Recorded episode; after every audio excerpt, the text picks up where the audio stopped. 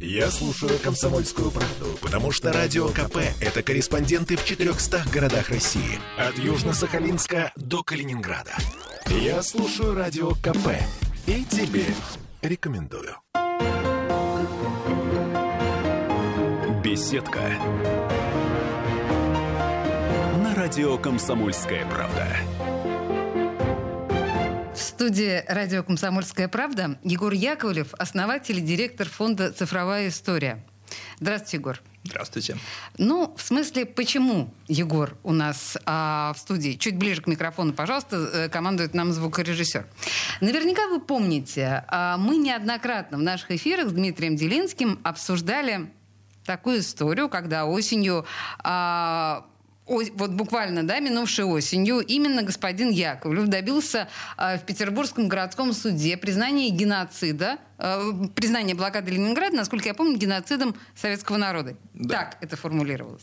Это вызвало достаточно большой э, и слушательский резонанс, и у меня это вызвало много э, вопросов. Давайте начнем наш разговор с этого. Давайте. Ну, я сразу вас поправлю, что я не единственный человек, который этого добивался и добился. Это была целая группа историков, которая достаточно долго работала над обоснованием геноцида, и которая смогла представить убедительные доказательства в суде. Думаю, вам 685 раз задавали вопрос, зачем, если мировая история уже признала не, ну, тысячу раз преступность нацистского режима, преступность в отношении советского народа. Зачем нужна была эта конкретика? Да, действительно, это очень часто задаваемый вопрос, но э, необходим юридический факт, потому что одно дело признание такое публицистическое, эти публицистические оценки, они могут меняться с ходом истории, а совсем другое признание юридического факта. И я напомню, что когда Нюрнбергский процесс происходил, да, это 45-46 год, самого термина э, геноцид как юридического термина еще не было. Угу. Он появился появился только в 1948 году, 9 декабря, когда была принята соответствующая конвенция ООН.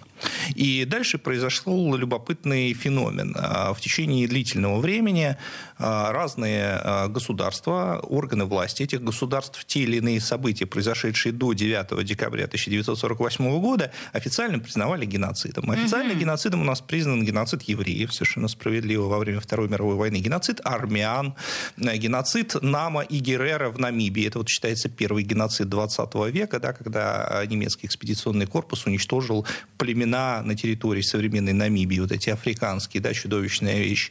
Вот. И сложилась такая парадоксальная ситуация, что с юридической точки зрения одни преступления такого рода считаются геноцидом, а другие аналогичные преступления геноцидом с юридической точки зрения не считаются. То есть таким образом была восстановлена юридическая справедливость? Да, да, юридическая справедливость. Это первый момент. А второй момент, который очень часто уходит от внимания обывателей, заключается в том, что за последние годы, на самом деле, историческая наука не стояла на месте, причем не только в России, но и в других странах, и в Германии, в Англии, Соединенных Штатах Америки. И было обнародовано очень много новых документов, очень много новых исследований появились, которые еще более явно продемонстрировали геноцидальную сущность оккупационной политики Третьего Рейха, чего раньше не было и чего э, даже обвинение на Нюрнбергском процессе до конца не понимало. То есть оно понимало, но не детально, не все. И многое мы поняли только сейчас. И вот блокада Ленинграда – это часть общей геноцидальной стратегии уничтожения, а, важным инструментом которого был голод. И угу. это было запланировано с самого начала. Угу. Что дало это признание в конечном итоге? В конечном итоге э, очень часто спрашивают, вот первое, что спрашивают всегда, это международные какие-то последствия. Я думаю, что их не будет. Угу. В том смысле, что не будут затребованы какие-то новые репарации и так далее. Это все абсолютно бессмысленно. Речь но идет Польша именно... требует репарации. Да, да, она может, конечно, их требовать, но она их никогда не получит. А, вы не верите? Да, нет, но это, это, это абсолютно демонстративный шаг с целью оказания э, какого-то политического политического давления, ну, на мой взгляд, глупый. Так, на репарации мы не рассчитываем? Э, не рассчитываем. Абсолютно дело не в этом. Дело в том, чтобы расставить все точки над «и» в нашей современной исторической науке, потому что вы наверняка помните, что еще несколько лет назад у нас тут доску Маннергейма пытались повесить и так далее. То есть речь идет о том, чтобы мы сами четко отдавали себе отчет, а, каковы были цели нацистской Германии в этой войне и что конкретно хотели сделать с нашим городом. Вот. И это должно войти ввести в учебники истории, потому что сейчас этого там нету. Или это есть, но, так сказать, в каком-то абсолютно минимальном объеме. Я вам для примера скажу, что в учебниках ФРГ э, война против Советского Союза со стороны нацистской Германии всегда обозначается как Фернихтунскрик, то есть как война на уничтожение. Этого термина в наших учебниках нету. И там не всегда а, как правило, вообще не прописана разница между той войной, которую вела нацистская Германия на Востоке, то есть против СССР, и на Западе, то есть против западных держав. А эта разница была глубинной и принципиальной.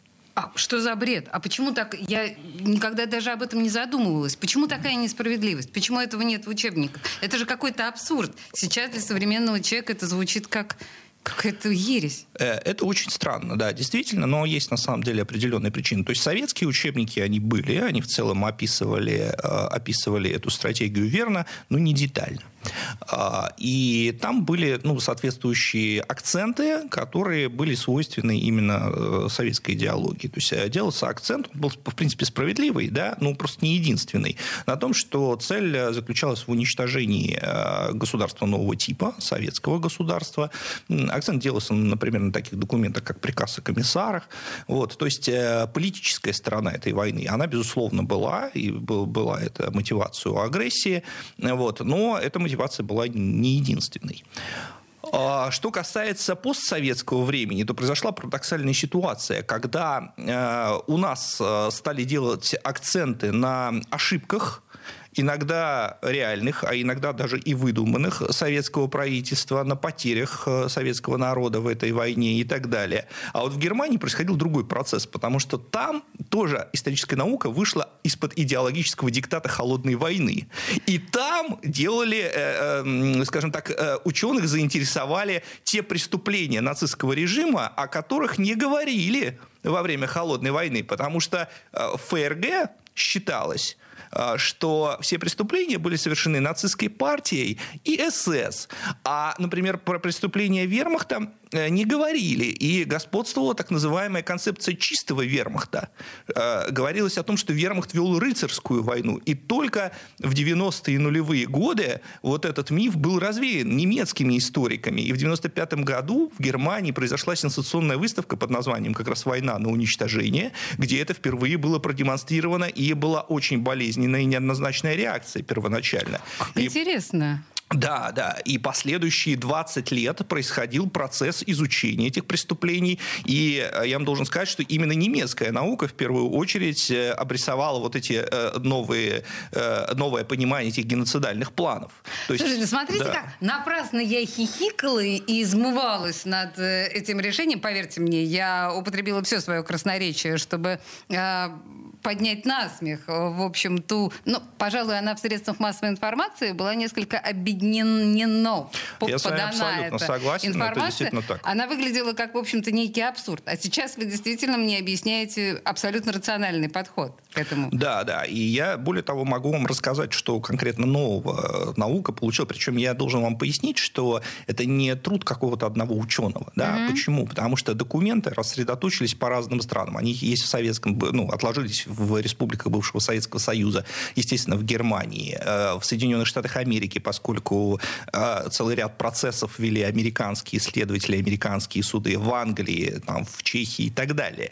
И э, только вот сейчас, в связи с архивной революцией, с цифровой революцией, возникла возможность, ну вот в данный момент она, так сказать, опять поставлена под вопрос, но тем не менее была возможность все эти документы, отложившиеся в разных архивах разных стран, сопоставить друг с другом и создать более цельную картину того, что происходило. Принято. А я вас сразу спрошу, как э, руководителя и отца-основателя такой организации, как «Цифровая история», которая, очевидно, совершенно э, ориентирована на исследование мировой исторической науки. Не так ли?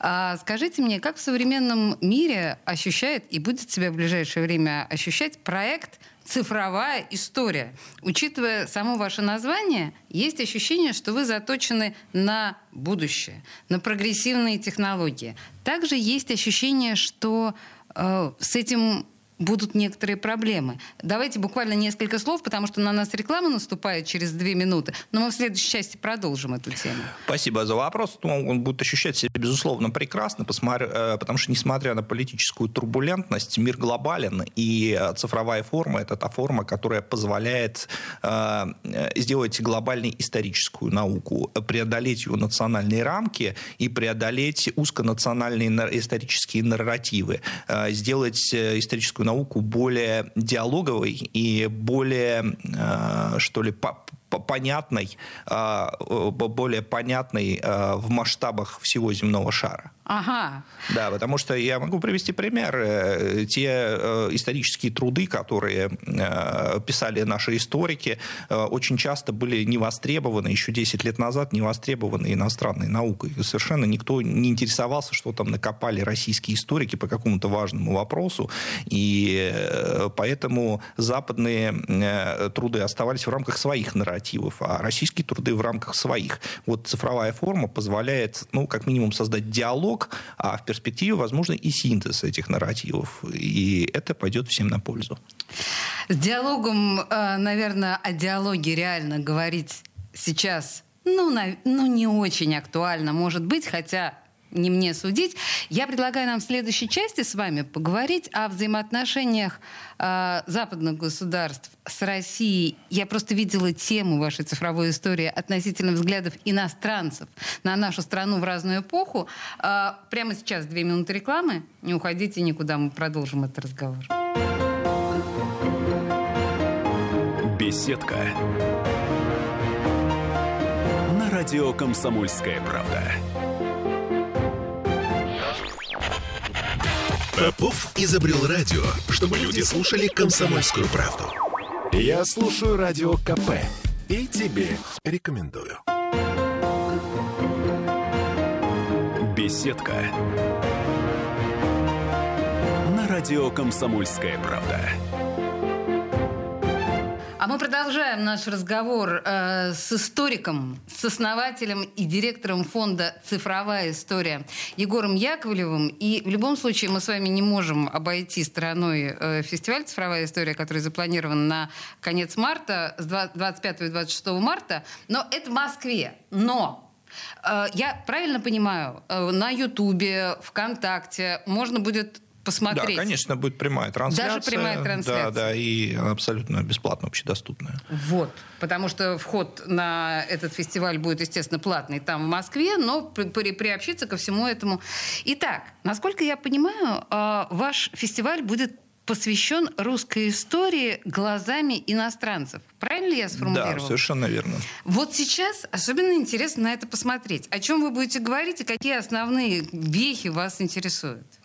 Ну, интересуют э, вехи разные. Я, во-первых, отмечу, что одна из целей фестиваля показать, что, э, опять же, мир, он очень разнообразен. И когда мы говорим иностранцы, история России глазами иностранцев, мы в первую очередь представляем там немцев, американцев, англичан, но мы хотим э, сделать более широкую панораму и показать нашу историю также глазами китайцев, глазами вьетнамцев, например, глазами представителей Латинской Америки и так далее. Потому что это будут разные взгляды, это будет разная, Надо думать. это будет разная история, и это очень интересно. Ага. А, на самом деле мы не знаем, очень, ну вот такой обыватель совершенно не представляет, э, как, например, Китай э, осмысляет э, Великую Отечественную войну. Очень мало об этом понятно, да. А он ее осмысляет? Ну, конечно. Я вам напомню, что, например, очень популярно произведение Бориса Васильева «А зори здесь тихие» в Китае, вплоть там до того, что там был снят сериал. Я не знаю, не помню, сколько в нем серий. Да, он был снят с славянскими актерами, но там очень подробно, вплоть до экранизации, мне кажется, каждого слова, каждой запятой. Еще что-то там они-то придумали, чтобы это было не то там 12, не то 15, не то 20 серий. Вот, поэтому, поэтому э, интерес очень большой. И э, я сам видел китайские документальные фильмы, например, о советских летчиках, которые принимали участие э, в отражении японской агрессии. Поэтому, безусловно, такая, такой взгляд есть. Такой взгляд есть. И... Очень любопытно. А, ну хорошо, но все равно э, те же американцы, я не знаю, Герберт Уэллс, мы же понимаем, там у него был смешной и странный, и э, во многом очень наивный взгляд, то, что мы читали на советскую Россию, и то, что им показывали, наверное. Но так или иначе, это тоже взгляд. Кого еще вы зацепили? Безусловно. Но там будет целый спектр, э, целый, целый спектр э, персоналей. Да? А, мы будем рассматривать, например, как э, в западном мире воспринимали Михаила Васильевича Ломоносова. Вот это большой, большая дискуссия есть относительно того, является ли Ломоносов национальной величиной, как ученый, или мировой величиной. И мы покажем, я вас уверяю, что для современников Михаил Васильевич Ломоносов действительно был выдающимся ученым. И его научные работы публиковались в ведущих европейских журналах, и э, его концепции обсуждались, и обсуждаются до сих пор. Э, например, э, его геологическая работа, была опубликована, если мне не изменяет память, в Соединенных Штатах Америки только в 2012 году. И это вызвало определенную сенсацию, потому что выяснилось, что а, российский ученый высказывал такие передовые мысли относительно геологии, а, о которых в Соединенных Штатах даже не, э, не подозревали. Эта работа называется «О слоях земных». Вот. Это очень интересный, это очень интересный сюжет, потому что иногда приходится слышать, что Ломоносов – это персона, которая э, была искусственно раздута э, дореволюционной, особенно советской пропагандой. Ага. Но мы видим, мы видим, что это не так. Я просто э, эти доклады уже готовы, мы уже их отрепетировали, я понимаю, о чем там будет, о чем там будет говориться, да. Э, будет э, доклад, например, о э, русских в нацистской расовой теории. Да, откуда взялась нацистская расовая теория? Нацистская расовая теория наследовала расовым теориям XIX века. И это очень интересно как э, она формировалась, да, это, это нацистская расовая теория, а, как относились нацисты к русским гениям, например, как они воспринимали а, русскую правящую прослойку. Они считали, э, ну, например, династию Романовых арийской династией, то есть немецкой, да, да, да, точно. немецкой Были, династией. Было же кино какое-то по этому поводу, да. Вот, угу. и а, в нацистской пропаганде звучала следующая концепция концепция, что Октябрьская революция, она просто уничтожила арийский слой, и теперь преимущественно Россию э, населяют унтерменши. Да, то есть люди с, разнарди... с разнардизированной смешанной кровью, которая э, их подводит к разрушению, к уничтожению, а вовсе не к созиданию, как у арийцев. Там еще какие-то да, остались, но основная масса их уничтожена. А вот все, что ей там вот на Востоке, это негодный биологический материал, который, если что, на что и годится, то на, на подчинение, рабское подчинение, и поэтому э, немецкое господство, в принципе, обеспечено. Надо уничтожить евреев, а, э, ну и частично славян, оставить их поменьше, потому что их очень много, нужно поменьше. Вот. А остальные будут э, бессловесными рабами и не доставят немецкому господину никаких проблем. Это и очень поэтому... похоже на современную конспирологическую теорию про э, золотой миллиард и вот про это все. Вы знаете, я хочу вам сказать, что Третий Рейх это было, мне кажется, единственное государство, в которой э, конспирологическая теория входила в государственную идеологию Чтобы официально. Сказку сделать жизнью, былью, да, а, это вот а, именно официально, тот официально. Но видите, у них, э, э, так сказать, быль э, лежала через геноцид, да, то есть они действительно, э, ну, не, не все они, конечно, а, да, а, а э, Гитлер и Генрих Гиммлер в первую очередь, да, глава СС, они верили в то, что э, если уничтожить людей с негодной кровью, и с другой стороны наплодить, да, создать как можно больше людей с хорошей, здоровой кровью, то человечество расцветет. Да, человечество начнет созидать э, самые прекрасные образцы культуры. Я вас слушаю, мне становится ужасно страшно от того, что я понимаю, как вы четко осознаете всю архитектуру нацистского сознания от этого становится ну, дико и леденеет кровь. Я просто понимаю, что вы очень много времени этому посвятили, это изучению. И... и более того, вот мы с вами сейчас про это говорим, и вам, и мне тоже кажется, что это какой-то шизофренический бред, правда? Да. Вот. А они считали это передовым словом науки. На самом деле об этом можно поговорить примерно до завтра, это понятно, но это, но это уже все из области психопатологии, по большому счету. Да, э, я думаю, что мы с Егором еще встретимся неоднократно. Я хочу вернуться к фестивалю непосредственно, потому что я тут увидела еще м, блокаду Ленинграда в дневнике американки Мэри Рид. Мэри Рид — это довольно известный персонаж. Э, мы знаем эту несчастную женщину, которая поверила... Давайте я просто предложу свое видение этой истории. Да? Это, в общем, женщина-идеалистка, которая поверила в коммунистические идеи, она приехала сюда, она здесь потеряла, насколько я помню, сына. Ее судьба сложилась крайне трагически, и она умерла где-то в глубокой провинции в Советском Союзе, но я так понимаю, что коммунистические идеи до конца жизни ее так и не оставили. Да, совершенно верно. А, Ее дневник э, хранится в Ленинградском отделении архива Федеральной службы безопасности. С этим дневником работает и готовит его к публикации замечательный исследователь э, Баира Ринчеев, директор э, военного центра Карельского перешейка. А, ну, я не буду, как это принято говорить, спойлерить. Да, вот на фестивале мы узнаем, как глазами мэри а, выглядела блокада Ленинграда, как выглядели усилия городских властей по Э, преодолению всех тех вызовов, которые возникли в ходе блокады, ну и как она сама себя ощущала.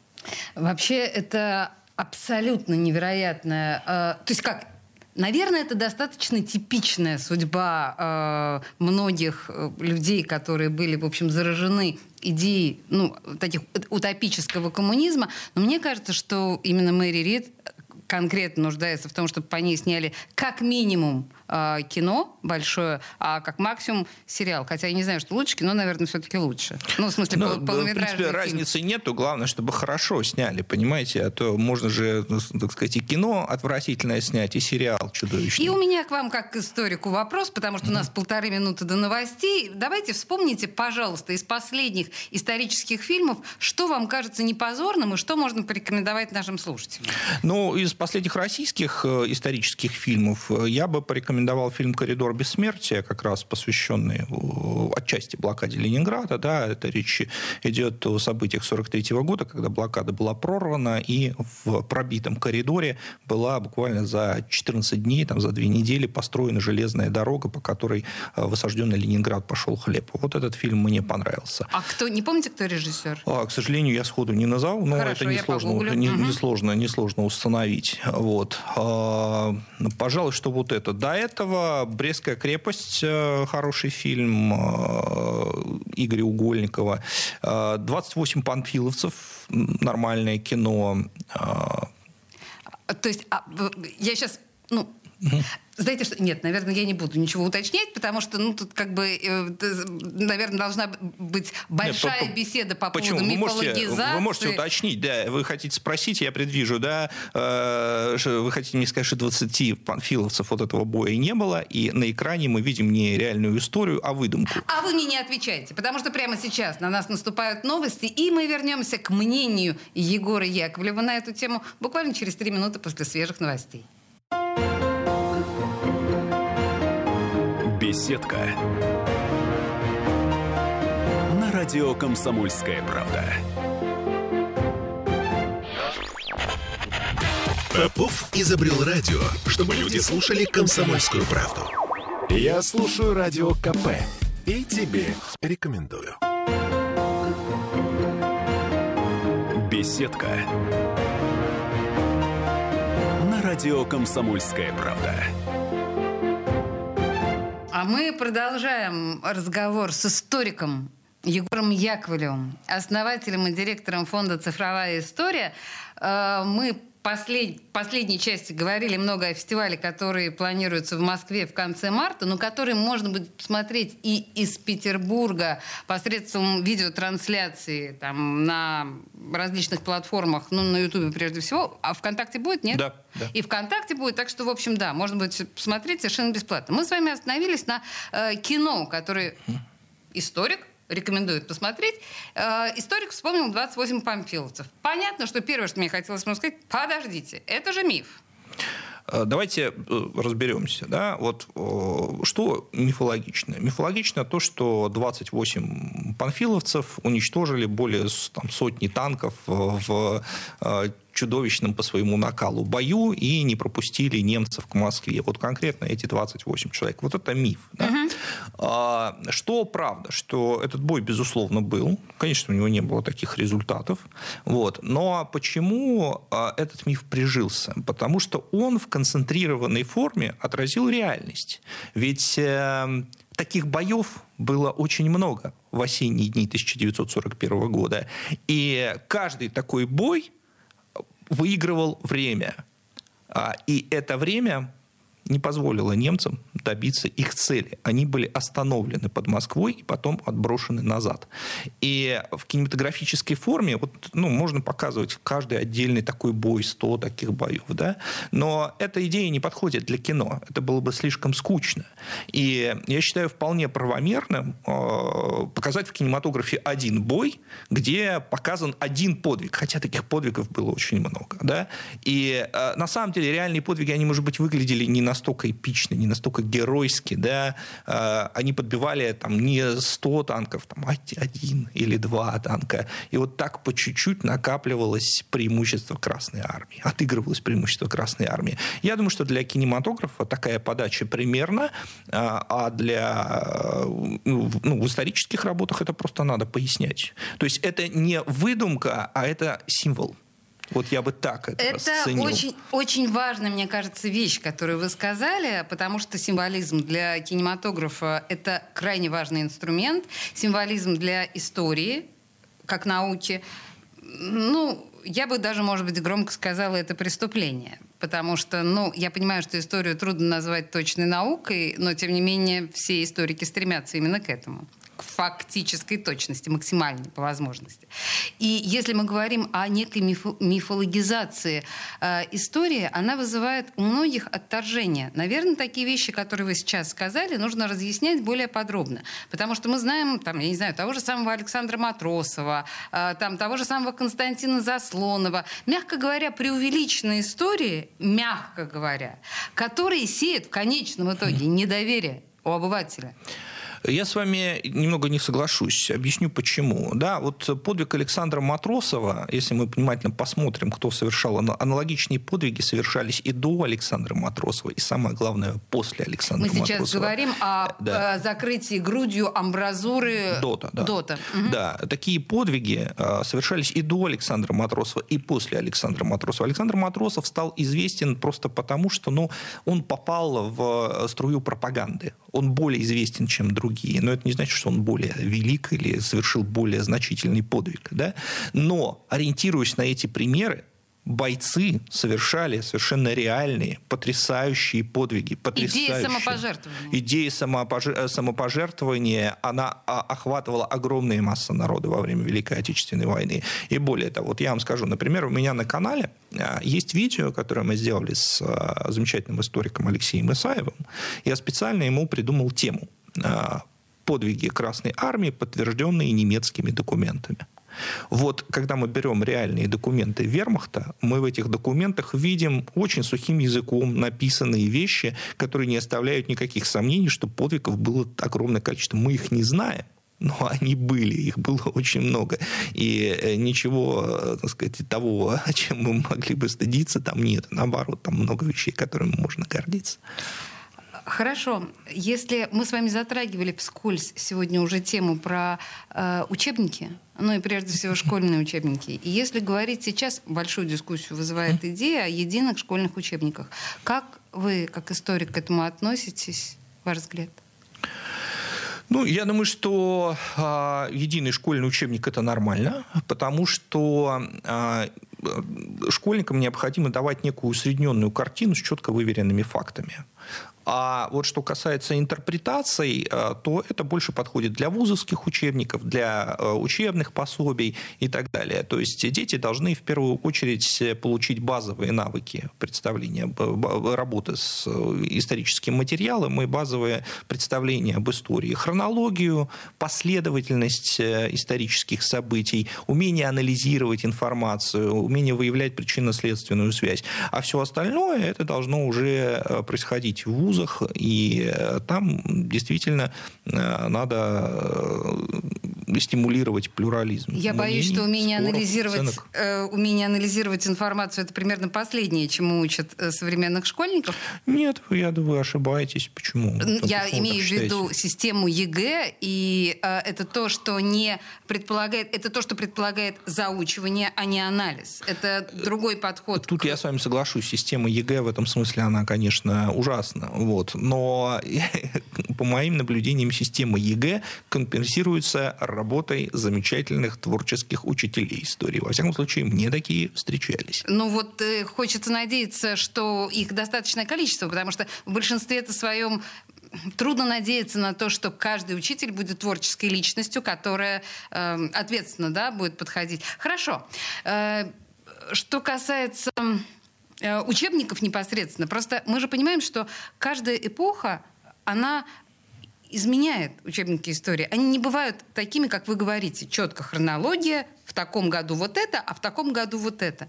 Всегда в зависимости от властей, в зависимости от идеологии, учебники истории как нельзя э, разнятся. Я ошибаюсь? Э, Да нет, конечно, вы не ошибаетесь. Более того, в подборе фактов, в, в самом подборе фактов Конечно. может отражаться, конечно, идеологическая концепция. Но это не, этого, увы, не избежать. Однако надо стремиться дать максимально усредненную картину. Спасибо вам, что как историк вы э, от этого не отбрехиваетесь, а Ну, вы это это, невозможно. признаете. э, Нет, это невозможно. И э, а- абсолютно объективной истории нет, потому что ни вы, ни я, ни любой другой э, коллега не может утверждать, что вот он абсолютно 100% объективен. Мы все субъективны. Хорошо, принято. И есть еще одна а, совершенно потрясающая штука в жизни господина Яковлева, основателя и директора фонда «Цифровая история». Это экскурсии.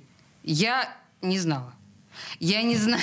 Извините, я не знала, что вы э, создатель целого ряда. Можно поподробнее, что вы... То есть, понимаете, историк вашего уровня, казалось бы, что он забыл в экскурсиях? Ну, смотрите, я просто поясню. Э, Экскурсии, которые делаем мы, не только я и мои коллеги в том числе, это не классические экскурсии. Мы их называем лекции Вот экскурсии. да, я это вот не э, жанр «посмотрите налево, посмотрите Хотела, направо». Это, это это, так, сказали, это так да. называемый исторический туризм. Вот я приведу вам пример. А, Вот у нас есть замечательный, замечательный регион Калининградская область. Калининградская область, э, я напомню, что она до 1945 года принадлежала Германии, и только потом, то есть она была сначала Кенигсбергская область в составе СССР, потом стала Калининградская. Так получилось, что на территории э, Калининградской области происходили очень важные для нашей истории военные события. Несколько важнейших битв. Битва при Гросс-Егерсдорфе во время Семилетней войны, битва при э, Прейсе-Шейлау и битва при Фридланде во время Наполеоновских Так, войн. так, не морочите Вот. мне При- голову да, сложными словами. Да, вот. Значит, при Гросс-Егерсдорфе вот там поле стоит, какой-то щит, и, и все. И если ты хочешь что-то узнать, ну, побывать э, на, на этом месте, то ты там ничего не увидишь. То есть никакого смысла, казалось бы, в туризме, в приезде на это место нет. Но если тебя сопровождает экскурсовод-историк, который благодаря своим ораторским дарованиям и познаниям может визуализировать происходившее здесь э, 200 или 300 или 400 лет назад, то все меняется. Ну так И историк вот Яковлев наш- же не ходит с туристом. И вот наш принцип, почему я не хожу? Я хожу Ходите? ну, конечно. Ничего себе. Конечно. И наш принцип таков, но и еще раз повторю, что я не единственный такой. Наш принцип таков, то есть это а, попытка оживить историю. Это не попытка рассказать э, э, о каких-то конкретных предметах, хотя и это может быть тоже, но в первую очередь это не попытка рассказать о конкретных предметах, которые ты видишь, а это, как правило, попытка рассказать о предметах, которых ты не видишь, но можешь увидеть благодаря таланту рассказчика. Вот понимаете? И такие же экскурсии они делают по Петербургу. Это где искать Без- все? Безусловно. Ну, в нашем проекте «Цифровая история». А, там это всё да, есть, да? да? на, на В общем, сайте, в сообществах. и на ВКонтакте. канале. Да, да. В общем, э, ищите цифровую историю ВКонтакте, ищите там вот это вот все, и фестиваль, который пройдет в конце марта, и непосредственно экскурсии. А в студии радио «Комсомольская правда» был Егор Яковлев, основатель и директор фонда «Цифровая история». Егор, спасибо большое, это было очень Спасибо интересно. большое, спасибо. Беседка. На радио «Комсомольская правда».